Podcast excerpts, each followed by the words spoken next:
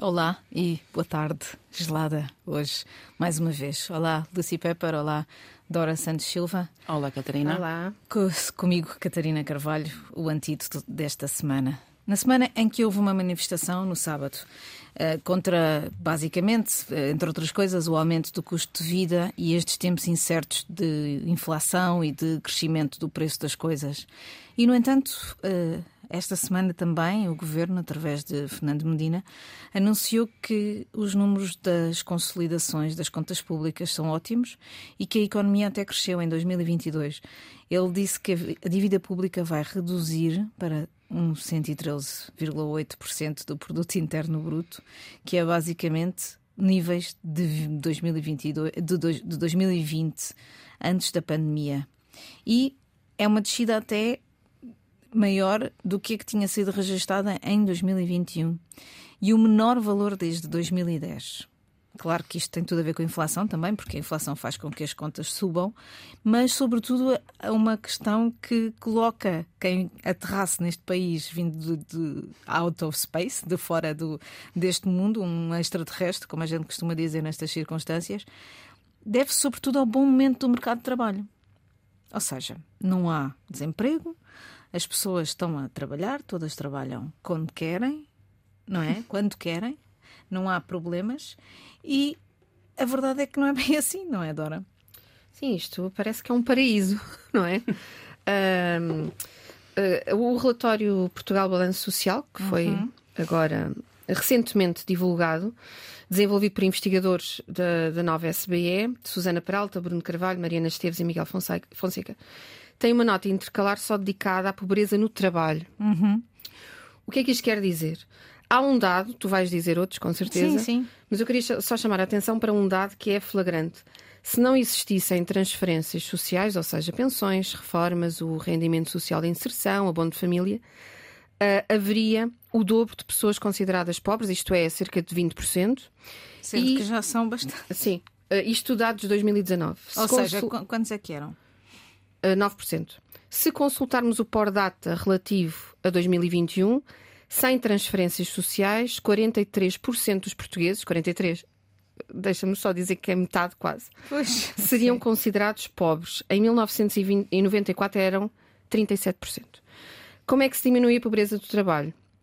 Bom, se 38% dos portugueses auferiram em 2019 rendimentos equivalentes ao salário mínimo, temos de começar por aqui. Pois é, que a questão é essa, ou seja, aquilo que Há, uma, há um silêncio um pouco ensurdecedor sobre esta manifestação do sábado. Até a própria Lucy não sabia que tinha estado Sim, tanta eu estava gente. a trabalhar no fim de semana todo e não vi, não ouvi, mas normalmente as notícias passam em frente de mim. Eh, Sim, vejo claro. As, vejo as, as capas, questão etc., é que dos jornais ou o início de, do telejornal, etc.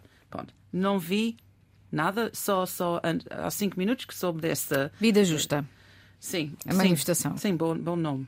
Sim. Um, porque quantas pessoas estavam no, diz, no manifesto? Segundo, segundo dados, entre 200 mil e 300 mil, no entanto, juntaram-se os professores, hum. que no fundo também são os que usufruem disto, porque muitos deles, apesar de começarem a trabalhar com ordenados acima da média nacional, e é preciso dizer, é um, é um trabalho que não é tão mal remunerado, tendo em conta é que muitas vezes, quando nós estamos a assistir à televisão em Portugal. Hum e eu não o faço, faço cada vez menos e julgo que toda a gente o faz cada vez menos, mas o que eu vejo são os telejornais e as notícias e a ideia que dá de todos os que os, os talking heads, as pessoas que vão lá falar e que até até diga-se de passagem, os próprios comentadores que são escolhidos, não é? Hum. Que são muitos políticos e ex-políticos. A ideia que se tem é que se vive noutro país, Sim. numa bolha. Eles vivem noutro país. Pronto, mas que, que há outro país, que não é aquele país que nós conhecemos, não é? Que esta bolha de, de pessoas que têm casas, Hum. e de pessoas que são proprietárias e que têm casas para alugar e que vivem com salários que para os quais um, um apoio de 100 euros é é risível yeah. e, de repente nós pensamos assim de facto isto a mim profissionalmente leva-me a pensar que os mídias vivem muito destacados da, da, do resto da realidade mas também que estas pessoas também vivem, não é? E, e, Mas isso é estranho, porque o, as, os comentadores que vemos nos telejornais, etc., são, sim, essas pessoas que sim, faz-nos perceber que vivem noutra realidade. Mas aposto que muitos dos, dos jornalistas que trabalham atrás Também. dessas eles trabalham no, em salários muito pequenos. Claro que sim. Sim. que sim. Aliás, uma das coisas que se devia fazer um dia destes era uma reportagem sobre a forma como, como vivem, até porque não é um negócio e, portanto, o facto dos mídia não serem um negócio faz com que isso prejudique ainda mais os salários e aquilo que as pessoas oferem. Mas há aqui uma certa, uma certa um, não olhar de frente para isto. E é, é, é hoje de manhã não, foi ontem. Ontem de manhã, a Ministra do Trabalho, por exemplo, Ana Menos Godinho, disse que até ao final desta semana uh, o, o, Governo vai clarificar aquele que, que eles chamaram os incentivos fiscais para que as em, empresas aumentem os salários dos trabalhadores.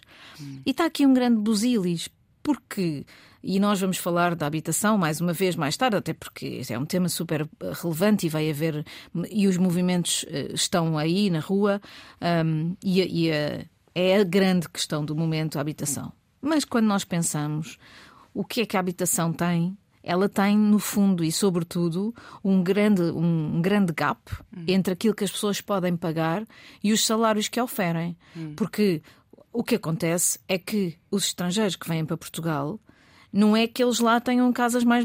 mais a questão é que eles ganham mais. Sim. E quando trabalham à distância, como digital nomads, como nómadas digitais, se eles trabalham para um país que tem mil euros como salário mínimo, vai, e não vamos falar muito mais que isto, mas há países com 1800 ou 1900, hum. não é que. A questão é a diferença, não é? E portanto, Portugal está numa espécie de tempestade perfeita em que temos estas pessoas que vêm viver para Portugal como se estivessem numa espécie de colónia de férias hum. e nada contra eles, não é? Tenho amigos entre eles, entre essas pessoas que vêm para cá, fiz escolher em Portugal, mas Portugal vive em níveis da sua produção muito abaixo disto tudo.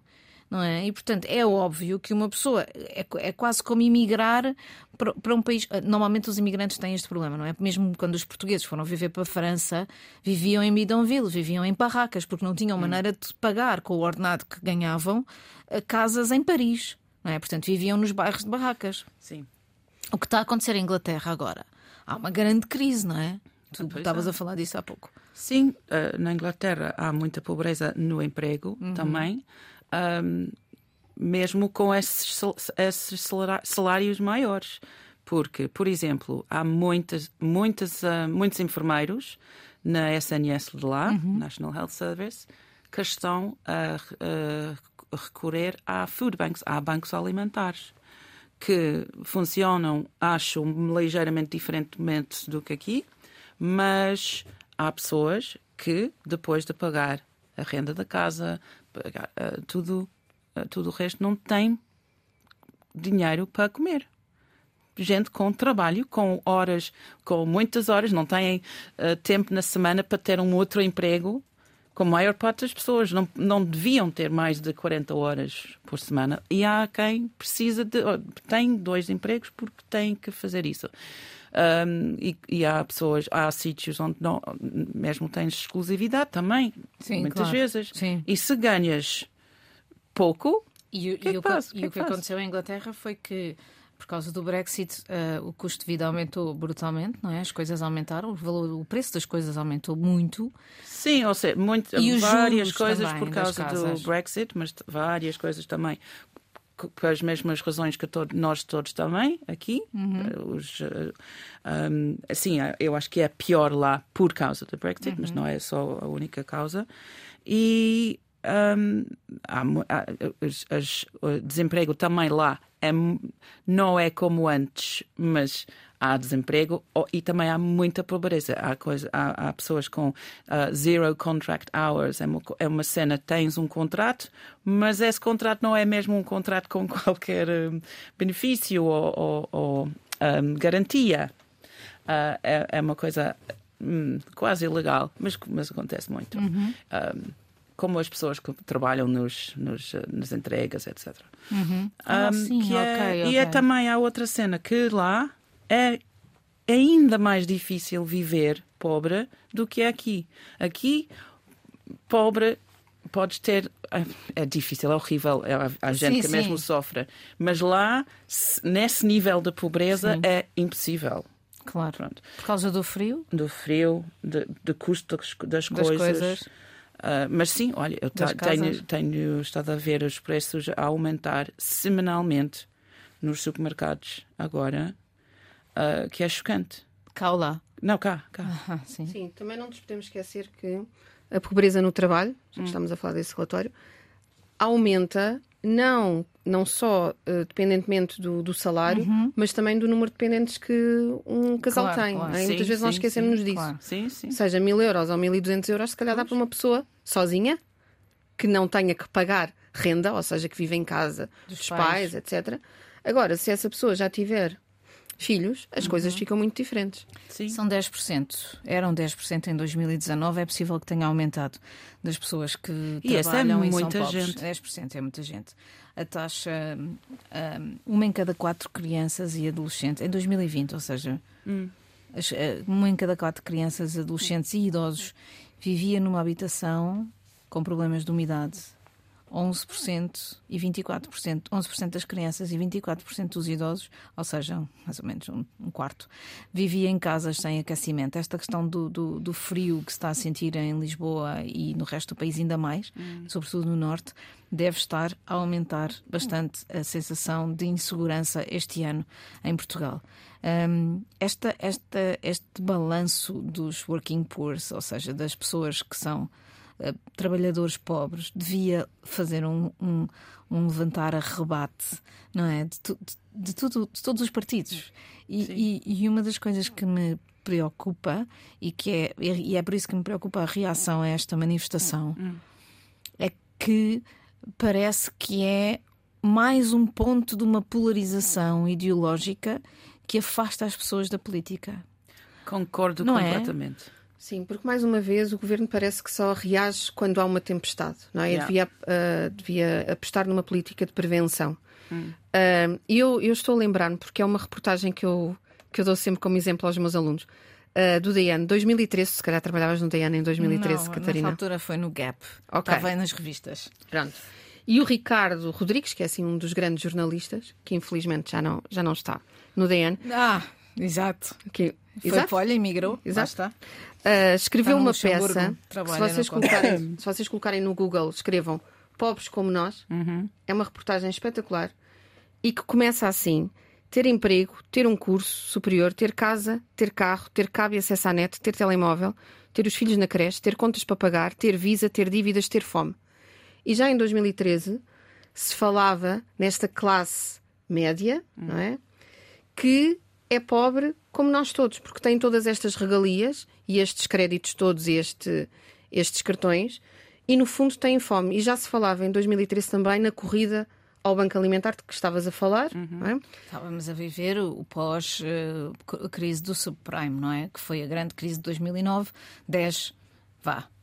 E, e estava, ainda estava a ser questão é que essa crise- Não, não passou. Não passou, não é? E não houve sequer medidas do governo para prevenir que isto fosse cada vez mais grave. E a verdade é que é. é? Ou seja, continuam a investir em políticas de habitação baseadas na liberalização e na modificação de juros. Sim, nessa altura, ainda por cima mais. Foi nessa altura que, no, no, fim da- no final dessa crise, Portugal saiu dessa crise em parte, em grande parte, com base no turismo. Ou seja, o turismo representou o boom turístico que aconteceu em Lisboa e no Porto, sobretudo, e no Algarve também. Fo- Foi a grande chave da saída da crise. E é por isso que começam os vistos gold, com, com, com, Em com- 2012? com a autoria, exatamente, com a autoria de- do governo de Passos Coelho, que estava a tentar, digamos, vá, salvar o país da, na Troika, não é? Durante a, durante a intervenção do FMI, etc. E, e- e essa, essa.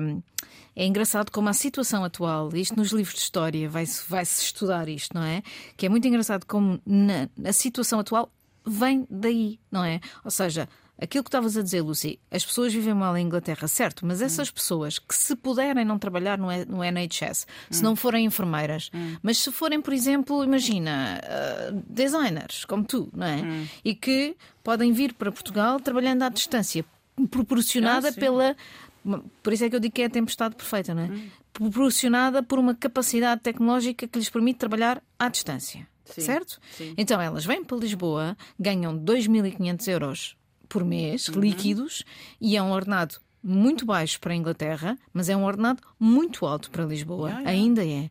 E portanto, o que é que vai acontecer? Essas pessoas vieram, vivem cá muito bem porque não têm as despesas que teriam lá e como tu bem disseste os preços lá nos, nos, supermercados apesar de não terem subido tanto como em Portugal porque Portugal tem as taxas de subida de preços mais altas da Europa uhum. e portanto Portugal acolheu com braços abertos essas pessoas Sim. e bem porque era preciso renovar as cidades, fazer.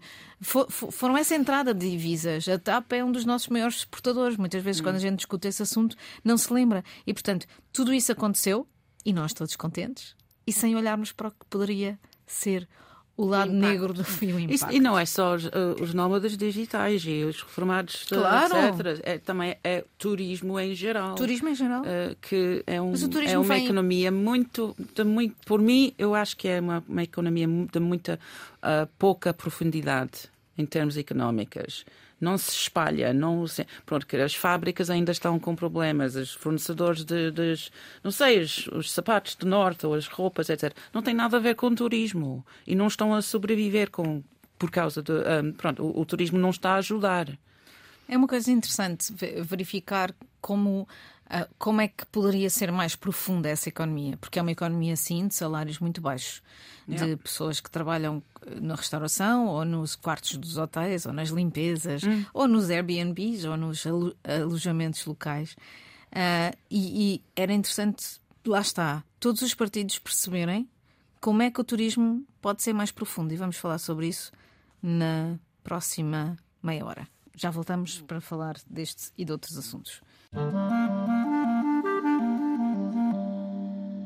Olá, bem-vindos e bem-vindas ao Antídoto desta tarde uh, e vamos fazer jus agora ao nosso nome com duas histórias muito interessantes que estão a acontecer esta semana e que se prolongam nas próximas semanas. Comigo, Catarina Carvalho, estão a Dora Santos Silva e a Lucy Pepper, só para ficar aqui livre das apresentações. Então, estávamos a falar de turismo, a Lucy estava a dizer que o turismo era fútil. Não, era uma coisa como era uma economia de pouca, é, pouca profundidade. profundidade. Não, não, não se espalha pela, pela sociedade toda. O dinheiro, todo esse, esse dinheiro não se espalha. Sim, também se Fora espalha. Da cidade. Mas não, mas não muito. Não muito. Mas nós, eh, esta semana, no público, no, no, na parte sobre o turismo, curiosamente, no Fugas, que é a secção dedicada à, à boa vida, veio uma história interessantíssima de turismo que se espalhou pela sociedade toda. É a história da ASTA, que é uma associação para pessoas necessitadas de cuidados especiais, sobretudo jovens a partir dos 18 anos com deficiência intelectual ou múltiplas deficiências. O objetivo desta associação, que fica em Cabreira do Coa, longe de Lisboa e até do Porto, no Conselho de Almeida, Maria José Diniz, que, é, que era mãe do Marco, que nasceu com um problema mental, com uma deficiência, um portador de uma deficiência, criou um projeto de turismo chamado Contigo à Descoberta, A com H, portanto, de haver. E o objetivo é dar a estas pessoas que vivem naquela aldeia uh, uma vida diferente, ou seja, normalmente não há muitas oportunidades. Um, e esta aldeia, que funciona como uma aldeia turística, cria condições de vida o mais normais possível, mas também o mais verdadeiras, ou seja, não está aqui a ser criado nada que seja uma coisa artificial. Eles são uh, guias turísticos e artesãos. E, e, de um momento para o outro, a aldeia de Cabreira, conta, conta uh, o público, uh, tinha 40 ficou com mais de 40 habitantes. Portanto, tinha 40 habitantes fixos e de repente ficou uma casa onde convivem 43 companheiros e 42, mais dois, 42 colaboradores da Asta. Ou seja, de repente a aldeia multiplicou-se. Houve um, um, um arquiteto alemão uh, que desenhou uma série de outras valências e de repente esta, esta, esta população cresceu multiplicou-se uhum. e agarrou nos costumes que existiam na aldeia, ou seja, nas coisas endógenas, tipo o artesanato, por exemplo, e criou uma, uma linha dessas, dessas produtos, recebe pessoas, que faz guia, é guia, serve de guia para esta região e de repente deste preconceito que existe em Portugal no mundo em relação às pessoas com deficiência, criou-se aqui uma luz de esperança e de integração. E é um pouco assim, tipo, olha, uhum. jornalismo de soluções. De repente lembrar aqui que é possível fazer mais, Sim. que é possível sair de Lisboa e fazer coisas interessantes, ou do Porto, ou das grandes cidades, Coimbra, etc. E que é possível fazer isso tão totalmente diferente como, com pessoas diferentes e que precisam Sim. Olha que são felizes. Adorei esta história. Eu estava a ler e, e, e a ver as fotos de, na reportagem e, e, achei, ai que boa ideia. Porque só para fazer pessoas de várias vidas, uh, vários problemas e não problemas, a fazer uma coisa completamente diferente uhum. durante um tempo a misturar com as outras pessoas, como estou sempre a queixar, que não acontece muito aqui. Uhum. adorei. E fez-me lembrar, quando estava a ler, um, de Monsanto. Quando, a primeira vez que, que fui a Monsanto, a, a aldeia, não, a, não é em Lisboa, a, no norte. Na Beira, não é? Sim, na Beira Alta. Uh, já lá foram? Não. E tu, Dora? Sim. Eu fui lá há muitos anos, já há 15 anos, coisa coisa assim, e estava quase deserta. Uhum. Não havia quase ninguém a viver lá, um, casas vazias, casas a cair, etc. Estava lá um restaurante baixo de uma rocha gigante que tinha medo de entrar. Linda, linda, linda. E eu olhei para ela e pensei: ah, que pena que, que está desertificada, não está, quem é que vai voltar aqui? Não é, é impossível. Pronto. E depois pensei, ai pronto, mas sempre tenho ideias parvas quando vejo as coisas. Um, e penso, ai, que podia construir uma, uma comunidade aqui que faz coisas, etc. E no segundo segundo, segundo eu pensei, ai não, porque tornava-se turismo. Uh, tradicional de, de, pessoas a vir cá e, e só aproveitar uh, uh, explorar explorar exatamente um, e fiquei deprimido de um segundo para o outro mas essa ideia de fazer novas comunidades ou novas, novos projetos diferentes. Um, é por isso que esse, esse, este artigo me fez, fez-me sorrir. Gostei. Eu acho que é, nós escolhemos esta história porque é um bocado o contraponto de um certo politicamente correto, um, uma reação ao politicamente correto, não é? Que é, ah, e tal, agora temos todos que ser uh, igualitários e temos todos que pensar em. Não, aqui é exatamente uma, uma ideia em que sim, vamos pensar diferente e vamos pensar que as pessoas têm o direito de ser felizes, sendo como são, uhum. e, e, eu acredito que qualquer um destas pessoas e destes jovens que trabalham nesta, nesta aldeia e como conta o jornalista, é muito mais feliz do que se vivesse em Lisboa e estivesse fechado num colégio qualquer de educação especial hum. e não conseguisse mostrar as suas capacidades e viver delas, não é? Sim. Isso, isso é uma coisa muito interessante. É um bocado. É, esta semana é a semana do lado bom do politicamente correto, não é? É por causa de também lembrámos-nos disto, não é? Daquele filme A Baleia do Brandon, com o Brandon Fraser, uh, que estreia esta semana, ou estreou semana passada, estreou semana passada, não é? E que, cuja história se conta em poucas palavras. Ele é, está nomeado para os Oscars, sobretudo para melhor ator, não realizador, mas o Brandon está nomeado para melhor ator. O Charlie, que é a personagem principal e quase única deste filme, pesa 272 quilos e vive fechado num pequeno apartamento no Idaho, portanto no Midwest americano e ele vive sentado numa cadeira, só se move de um lado para o outro com um andarilho que anda sempre a bater nas paredes do seu pequeno apartamento. Uh, porque não é uma casa, apesar de ser no, no Midwest americano. Há uhum. só uma amiga que a ajuda, que é a Liz, que é Ong Shao, também está nomeada para o Oscar de atriz secundária. E há oito anos ele deixou a mulher e o filho e a filha de oito anos também, há oito anos, deixou a filha de oito anos. E porquê? Porque, decidi, porque assumiu a sua homossexualidade quando se apaixonou por um dos seus alunos, Andy, que era o amor da sua vida, mas que morreu. E, e esta história é lindíssima porque é um filme mau, parece, segundo as críticas. A Lucy já vai dizer porquê. Mas é uma espécie de comeback de um ator que tem 54 anos, que era o ídolo das matinés, com o George of the Jungle e a série da Mummy, a múmia, não é? E, e que levou 10 anos a ser feito este filme, porque não havia ninguém para interpretar esta, esta, esta personagem, como disse o realizador, que é o Darren Arons... Aronofsky. Obrigada. Aronofsky. E era preciso alguém, tipo Mickey, Mickey Rourke em Wrestler ou a, própria Natalie Portman em Cisne Negro. É um, é um filme que é feito para um ator especial.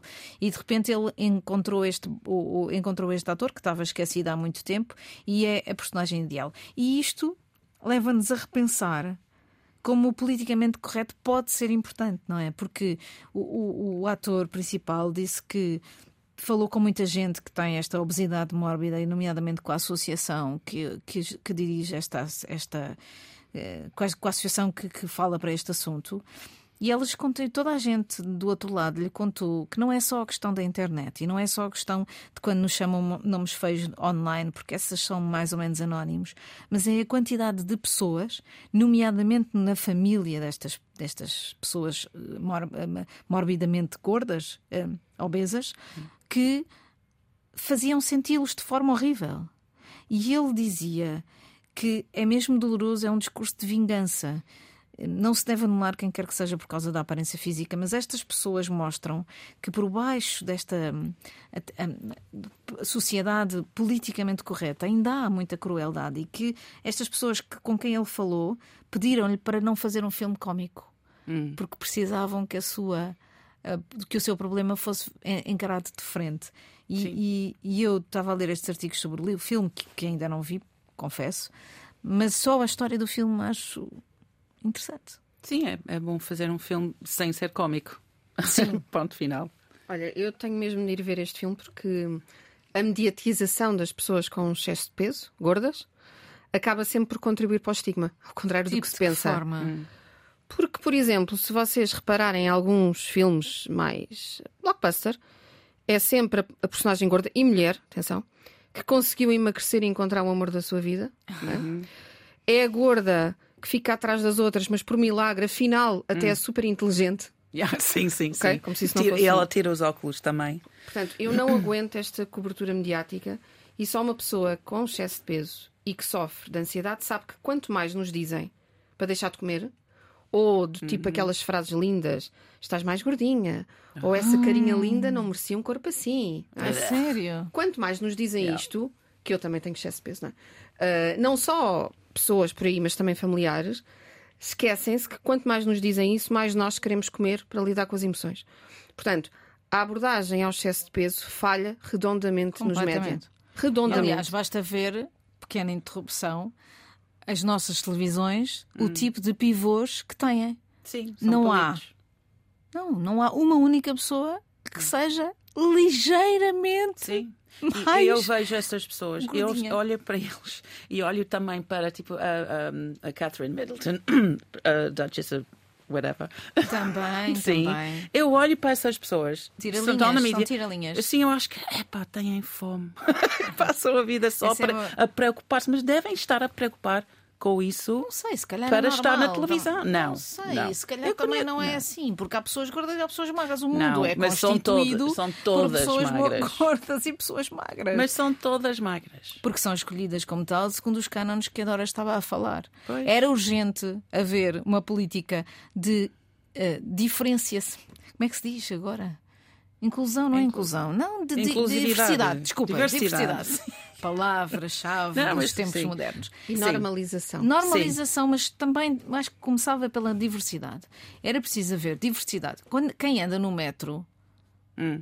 em qualquer, ou, ou, nos autocarros, ou, ou na vida pública portuguesa, hum. Hum. em geral, sabe que o país não é aquele que está representado nas televisões, nem nas séries, não é? Nem nas novelas portuguesas, Sim. vá, que já de vez em quando já aparece uma, uma atriz mais velha. Yeah. Outro dia vi que estava São José Lapa, por exemplo. Tá, não estava? Não, se calhar não estava. Não sei. Mas pronto, vi, passei numa novela e vi. Ou seja, normalização de pessoas mais velhas, de pessoas de outras etnias, de pessoas que não sejam brancas, de pessoas que não sejam magras, hum. de pessoas que não tenham 20 anos. Pessoas que falem com sotaque. Pessoas que, olha, isso, super importante. Claro, Estamos aqui a falar. O brasileiro é português, atenção. Sim, é, é só português e, e português e inglês aficado, se faz favor. Também, olha, nós aqui contribuímos para a normalização das pessoas que falam português com sotaque inglês. É isso. Boa. E podemos também trazer pessoas que falam, que falam com outros sotaques. A moda do Porto, do, das Beiras, não há uma única pessoa que fala assim. Porquê? Porquê? Sim. É tão estúpido. E se pensarmos assim, epá, e o que é que é o país? O país não é isto. Não. O país é muito diverso. Especial, eu, as telenovelas me fazem rir tanto porque sempre passei na, em frente deles durante 5 minutos nos últimos 20 anos, nunca, nunca melhoram. E também fazem uh, vilas e aldeias. Que, que, é isto? Não sei. E toda a, toda a gente rica tem, tem empregadas com, com fato, Sim. com farda. estão uma pequena almoço à mesa. Exatamente. E depois, 5 em 5 minutos, têm é assim. discussões. Se calhar estou a exagerar, porque já não vejo novelas há muito tempo. Ai, em todo o caso. São absurdas e não são. Fazer, vamos iniciar aqui o movimento, em vez de ser vida justa, ser vida real. Vida real, movimento de vida real, em que lutamos para que haja diversidade nos mídia. Sim. Nos mídias, incluindo cinema, Sim, publicidade. Yeah, yeah, yeah, publicidade, Sim. cinema, não Sim. é? Sim. Bem, vamos guardar estes últimos minutos, que não são assim tantos, para falar do assunto do mês, do ano, do Sim. semestre, que é a habitação. O governo, a semana passada não falámos sobre isto, uh, o governo uh, agiu uh, com uma série de medidas que estão neste momento em discussão e que implicam algumas mudanças na, na habitação. Nada que medidas de urgência, não é? Digamos assim, porque como se não houvesse já este problema há mais de três anos, não é? Que foi um pouco uh, um, melhorado com a pandemia, porque na pandemia, de facto, como não havia eh, muita procura, hum. a oferta baixou e, portanto, o preço da oferta baixou.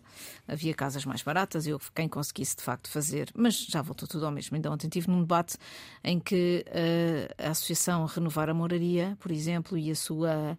E a sua uh, a capacidade de ajudar as pessoas que vivem na moradia, entre elas aquelas que a moraria bairro de Lisboa, entre elas aqueles que morreram, aquelas famílias que tiveram um, o incêndio e cuja família a família que morreu, aquele jovem de, 40, de 14 anos, por exemplo, não tem sítio para morar. Um, e, e, eu vi uh, o, o, pânico na, na, cara daquela da, da, Inês, da Inês Andrade que, que, estava lá e que é, e que é uh, a líder da, da, Renovar a Moraria. E a situação está, uh, mais uma vez, descontrolada. Sim, é, é um clichê, mas contra factos não há argumentos. Lisboa é a cidade europeia mais cara em relação à média do seu país, segundo aqui uma grande reportagem da Visão desta uhum. semana, ou seja, mais de 300%. A seguir vêm Paris, Barcelona, Munique e Copenhaga. O Porto também faz parte desta lista das 10 cidades terrível, europeias mais caras. Terrível. Como sempre, e nós já dissemos aqui, o governo agiu já no meio da tempestade, quando muitas pessoas, incluindo investigadores, nossos amigos, os geógrafos e economistas urbanos João Seixas e Gonçalo Antunes da Nova, já alertavam para o que iria acontecer no mercado da habitação há alguns anos, independentemente destas circunstâncias da guerra. Por exemplo, eh, podemos recordar que entre 1987 e 2011, quase 75% dos 10 mil milhões de euros que o governo investiu em políticas de habitação foram em engodo, a verdade é esta, porque se destinaram à bonificação de juros no crédito, o que só beneficiou o mercado privado. E nos 10 anos dos vistos gold, portanto, o programa, como disseste há pouco, foi criado em 2012, uh, eh, nestes 10 anos foram aplicados 6,6 mil milhões de euros em Portugal, dos quais quase 6 aplicados em imóveis, permitindo que quase 30 mil pessoas não europeias uh, tivessem autorização de residência. Mas isto, como não foi acompanhado por uma política de habitação social ou proteção dos que já cá estão, acabou por ter um impacto na subida de preços na habitação. Entre 2016 e 2018, estes investigadores já tinham revelado a existência de um aumento de 60% no valor médio das vendas de imóveis pois, em por, Lisboa. Estás a ver, por isso é que eu digo que o problema não é novo, não é? Exato, Quer dizer, é estamos a falar de antes da pandemia, muito antes, aliás, 2016 e 2018. 60%. Foi depois da Troika que deixou de haver, uh, digamos, construção em massa que uh, inundasse o mercado com novas habitações. Ou seja, a pressão passou a ser feita muito no parque habitacional que já existia. Entre ele, muito do que neste momento está vazio e que continua vazio. Portanto, não houve nada que libertasse essas casas, muito pelo contrário, houve mais casas a serem compradas a preços incomportáveis. Sim, e o mercado de arrendamento ainda era pior. A taxa de esforço dos lisboetas, por exemplo, situava-se nos 67%. Era pior nessa altura? Em não, 2018? não, já era. Ah. Já era muito mal Sim, nessa sim. altura. Ou seja, a guerra não é desculpa para a política habitacional em Lisboa agora. não. e o nosso direito à habitação na cidade, porque é um direito que nós temos, é? de viver na cidade, foi condicionado por uma política de liberalização cujo impacto deveria ter sido medido. Preciso de 30 segundos para dizer que me causa muita, muito mais de, de- de desilusão com a política a reação dos partidos ao programa habitacional do governo do que eh, casos de corrupção. E isso pode causar aqui alguma estranheza, mas faz muita impressão que numa questão que é de emergência nacional absoluta, de norte a sul do país, do leste a oeste, exista esta incapacidade de consenso, existe esta incapacidade de discussão, esta ideia de olhar para aqui e tanto a esquerda, por um lado, do lado dos vai, vão-nos roubar as nossas casas, como a, como a direita, e a esquerda, do lado do isto não chega, não consigam chegar aqui a um consenso. E isso causa-me muita perturbação. Boa semana. Até para a semana. Até para a semana.